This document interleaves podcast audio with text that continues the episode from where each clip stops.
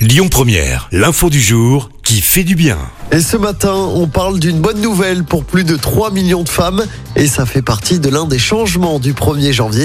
La contraception est désormais gratuite pour toutes les femmes jusqu'à leurs 25 ans.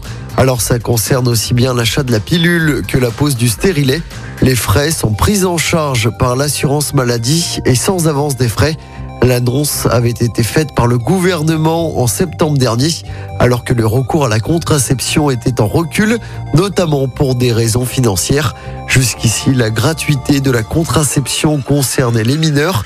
Elle avait été mise en place pour les 15-18 ans depuis 2013, puis pour les mineurs de moins de 15 ans depuis janvier 2020. Écoutez votre radio Lyon Première en direct sur l'application Lyon Première, lyonpremière.fr et bien sûr à Lyon sur 90.2 FM et en DAB+. Lyon